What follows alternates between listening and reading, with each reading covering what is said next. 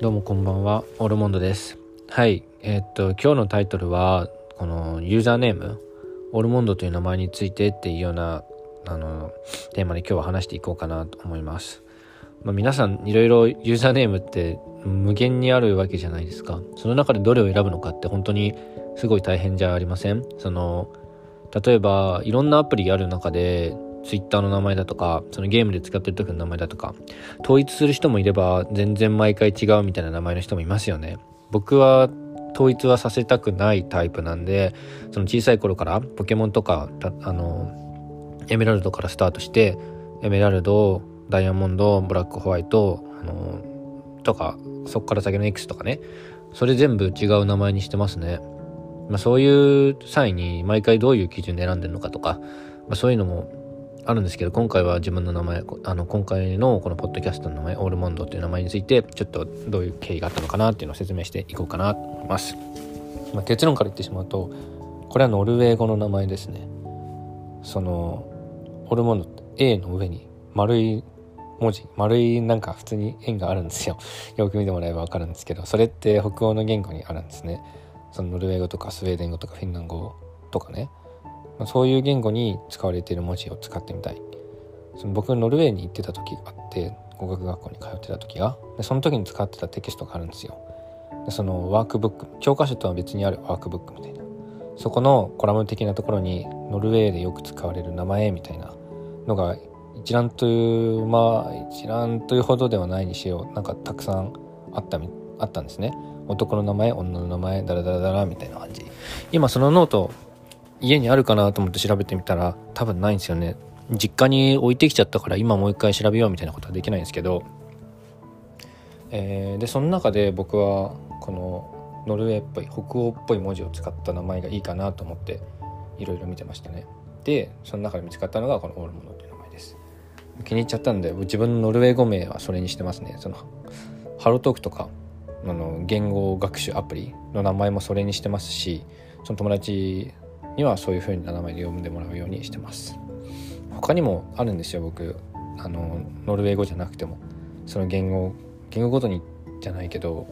まあ別の名前が欲しいなと思ったらそういう名前の辞典とか見たりとかして自分で勝手に作ったりとかしてます。例えば他にはフィンランド語名。フィンランド語名はアレキシっていうようにしてますね。えー、LEKSI かな。うん、多分そんな感じ。まあ、この場合はフィンランド語っぽいとかそういうのじゃなくて雰囲気でこんなのがいいなと思ってピックアップしてそのリストの中からね。自分が持ってるフィンランド語基礎単語基礎語彙1500みたいな単語帳があるんですよ。でその語末のとこかな？端末のとこにそういうフィンランドでよく使われる名前みたいな感じのこれはさっきのノルウェーの一覧のやつにも結構多くてその中からまあこれだって思うものを選んでました。当時はそういうのが好きで、ツイッターでその友達とかに、いいねした人に名前つけるみたいな感じで、友達にフィンランド語名をつけるみたいなことをやってたんですね。それは確かに面白かったです。その、その名前をつける時って、なんか難しいじゃないですか。自分の子供とか。なんか、日本語だと漢字とかであるんですけど、なんか意味を先に考えるみたいな。向こうだとそういう政治の名前だとかいろいろある、あると思うんですけど、パッて直感でこういう文字の並びだみたいなのがあると思うんですよ本当は。初対面の人を見てこの人はこういう名前なんだろうなみたいな。ありません？皆さん。僕結構あるんですよ。その誰々さん見ていやこの人の名字はこれじゃないだろうなみたいな。名字言われて、ああ、この人のイメージとこの名字って合わないんだよな、みたいなことありません？名字はもうちょっと無理があるにしても名前とか、例えばめちゃくちゃ可愛い、なんか、ゆうこみたいな。ゆうこは結構真面目さんなイメージがあるんですけど、どうなんですかね？親が結構真面目な人で、なんかそういう真面目な教育して、ってなると、やっぱ子供の名前も真面目っぽい名前になったりするんじゃないですか？そういうなんか傾向みたいなの僕はあると思ってます。だからギャップがあると思えたりしますよね僕この前ソフトバンクに行ってたんですよソフトバンクに行ってそのまあこの前ってのも結構前ですよ、まあ、店員さんもちろんマスクしてて、ま、機種変する時に行った相手の人がマスクしてて、まあ、30代くらいかな。そんくらいのお姉さんちょっと年上のお姉さんくらい。で表情は全く読めないですねもちろん。で声だけ聞いて、まあ、こういう店員の人がいましたみたいな。普通に接してたんですけどまあそのとりあえずなんかこちらが署名する用紙があってその下の方にその担当者の名前みたいな欄があってそこに何だったかな優香みたいな勇気ゆきだ、ゆきだ、なんか下の名前がゆきで、あ、この人ゆきちゃんなんだと思って、めちゃくちゃ勝手に燃えてましたね。ギャップがあるじゃないですか。その、真面目な感じで、さって、シュッとした感じで、まあ、応対もしっかりしてて、まあ、これやってくださいね、みたいな。なのに、名前がゆきって、めちゃくちゃギャップありません？僕そういうので、おーってグッと来ちゃうものがありましたね、その時は。やっぱり、人となんか人のイメージと名前が合ってるパターンは僕は実際あると思っててそこはなんか合ってたらああいい名前じゃんってなるし合ってなかったら逆にギャップでおおってなったりすることはあるかなって思います。ちょっと話ずれちゃったかな。だから僕はノルウェーの名前でオールモンドでこのポッドキャストをやらせていただいててアレクシはどっかでアレクシもまた別のアプリのユーザーネームで使ってるような気がしますね。いろいろやってるんで ちょっと覚えてないところもあるかもしれませんね。でこの前ロシア語名をボルツィンスキーっていう風につけました。なんか友達が僕の名前を変換した時にですよ予測変換で全然違う文字の並びなのにボーツィンスキーボあボーツィンスキーで出てきたんですよ。ボーチンスキー名前のところだけちゃんと綺麗にその文字の並びになってて。なんでロシアっぽい名前になっちゃったんだろうなと思いつつ、まあ、気に入ったんでウォーチンスキーをボルチンスキーに変えてそれをロシア語名にしようかなと思ってます、まあ、まあまあまあいるか実際いるかどうかわかんないんですけども雰囲気でつけたいなっていう時は自分でそういう風にしちゃいます。まあでも結構自分の名前を海外の名前にするみたいな人いるみたいですよ。その僕ブルガリア語のなんか授業とか受けてた時にその人自己紹介する時にその方が「ブルガリア語名はこれなんでこれで呼んでください」みたいな自己紹介最初にしててやっぱりそういう人もいるんだな。自分とはなんか普段の名前とは別の名前を使ってるっていう人もなんか世の中にはいるみたいです。中国の人とか留学してると結構そういうことがあるんですね。そのやっぱ海外行くと中国語とか中国語の名前とかって発音しづらかったりするんですよ。ジューシャンとか。いるそういうのは海外の人には覚えられにくい。し発音も多分難しいのかな？っていうことがあるのか中国の人は結構英語の名前を持ったりとかしてます。向こうではこう呼んでくださいみたいな感じで自分の英語の名前を持ってることがあるんですね。僕も日本の大学に通ってる時に台湾人のかな？台湾人の子がまあ英語はなんかジャスミンだったかな？そんな感じの名前なんで英語の授業中はこれで呼んでくださいみたいな自己紹介をしててまあその時は当時は驚いたんですけどまあ長い大学生活で他のいろんなとこ留学してるとそういうパターンもあってやっぱ中国の方はそういうことが多いですね。例えば何があったかな。うーんとねバネッサとかドイツに行った時の中国人バネッサって呼んでくださいみたいなことがあったな。他とブルガリア行った時にも2人の中国人の方がいてなんかなんとかとなんとかって名ってて僕あんまコンタクトはなかったんですけど他の留学生の方がその人のことをこういう風なまあ、英語っぽい名前で呼んでて僕はその人なんか同定できなかったですね。この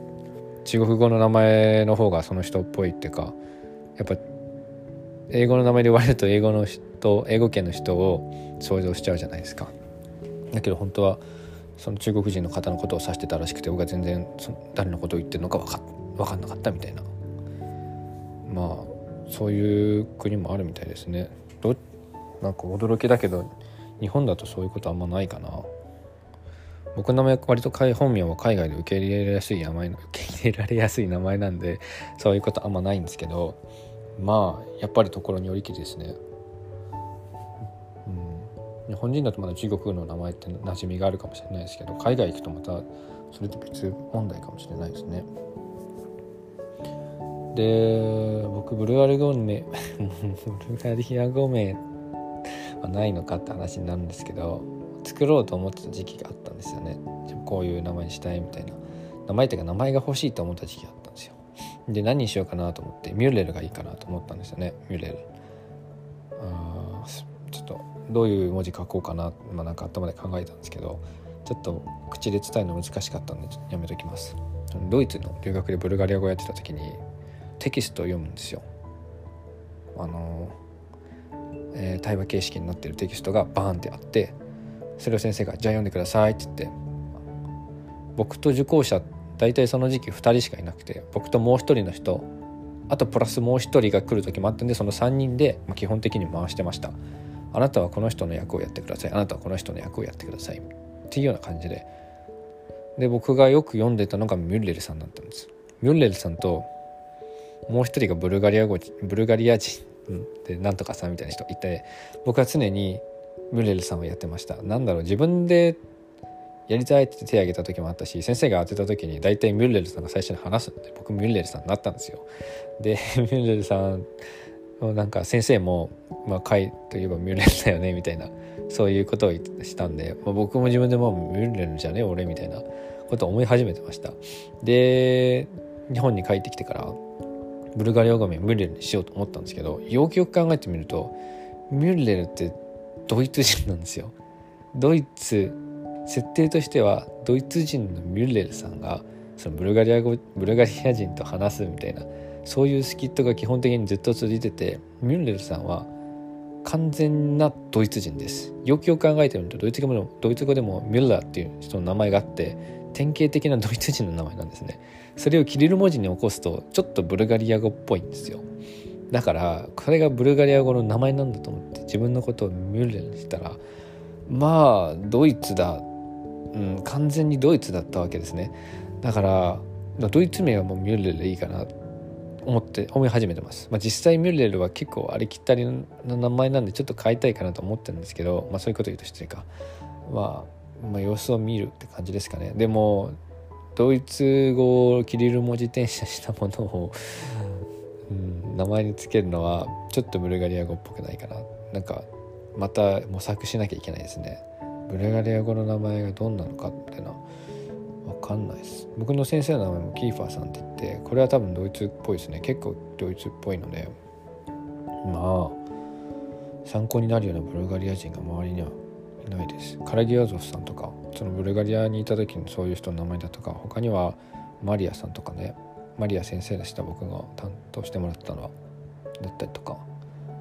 はまあブルガリア語っぽいななんですけどやっぱり絶対数が僕の知ってる中で少ないんでもうちょっと文献とかに当たってまあこれだって思うものをそのうち身につけて、うん、いきたいかなって思います。どうかな、まあ、言いたいことはとりあえず言いました。まあ毎回毎回名前を付けるってわけにもいかないのでね。その言語ごとに私はこういう名前なんだみたいなそういうのはやりたいと思った時にやればいいんですよ。僕はとりあえず欲しいと思った時に手元にそういう辞典があってこれかなっていうのがあったんでつけましたけど別に自分でもともと持ってる名前がありますからね。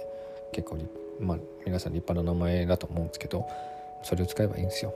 思います。はい13分経ちましたね。まあ今日はこんくらいでいいかな。第2回目となりますけれども、まあ、やっぱり自己紹介にならないのかなこれは。まあ僕の一部分ということで紹介させていただきました。以上です。お疲れ様でした。視聴いただきありがとうございます。